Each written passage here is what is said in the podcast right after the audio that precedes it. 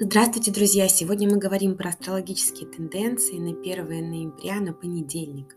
Сегодня Солнце образует неприятный, маленький, но неприятный аспект с Хероном. И уверенность может превратиться в неуверенность. То есть мы можем а, куда-то отправиться полными сил уверенности, что мы завершим это дело, но придя в нужное место, мы можем стать робкими и начать сомневаться, а нужно ли нам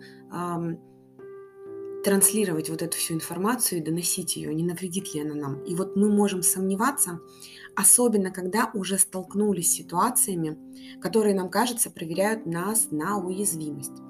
Возможно, некоторая нерешительность, а самовыражение, оно может быть неестественным. И мы можем испытывать чувство вины из-за того, что не решаем проблемы в лоб, начинаем увиливать, хотим обойти препятствия.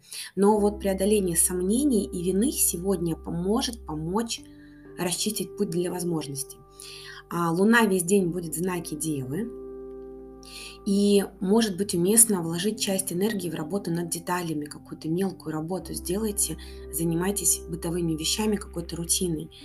И сейчас мы можем стремиться к равным, справедливым и сбалансированным отношениям. Может быть э, сильная склонность к единству, к общению, созданию гармонии, разделению власти, то есть это тема справедливости. И вполне вероятно, а, можно будет получить преимущество в бизнесе или финансах. Меркурий и Юпитер, они формируют гармоничный аспект, мы уже его вчера начинали чувствовать, это уже было 20 сентября и 3 октября, но тогда Меркурий был ретроградным.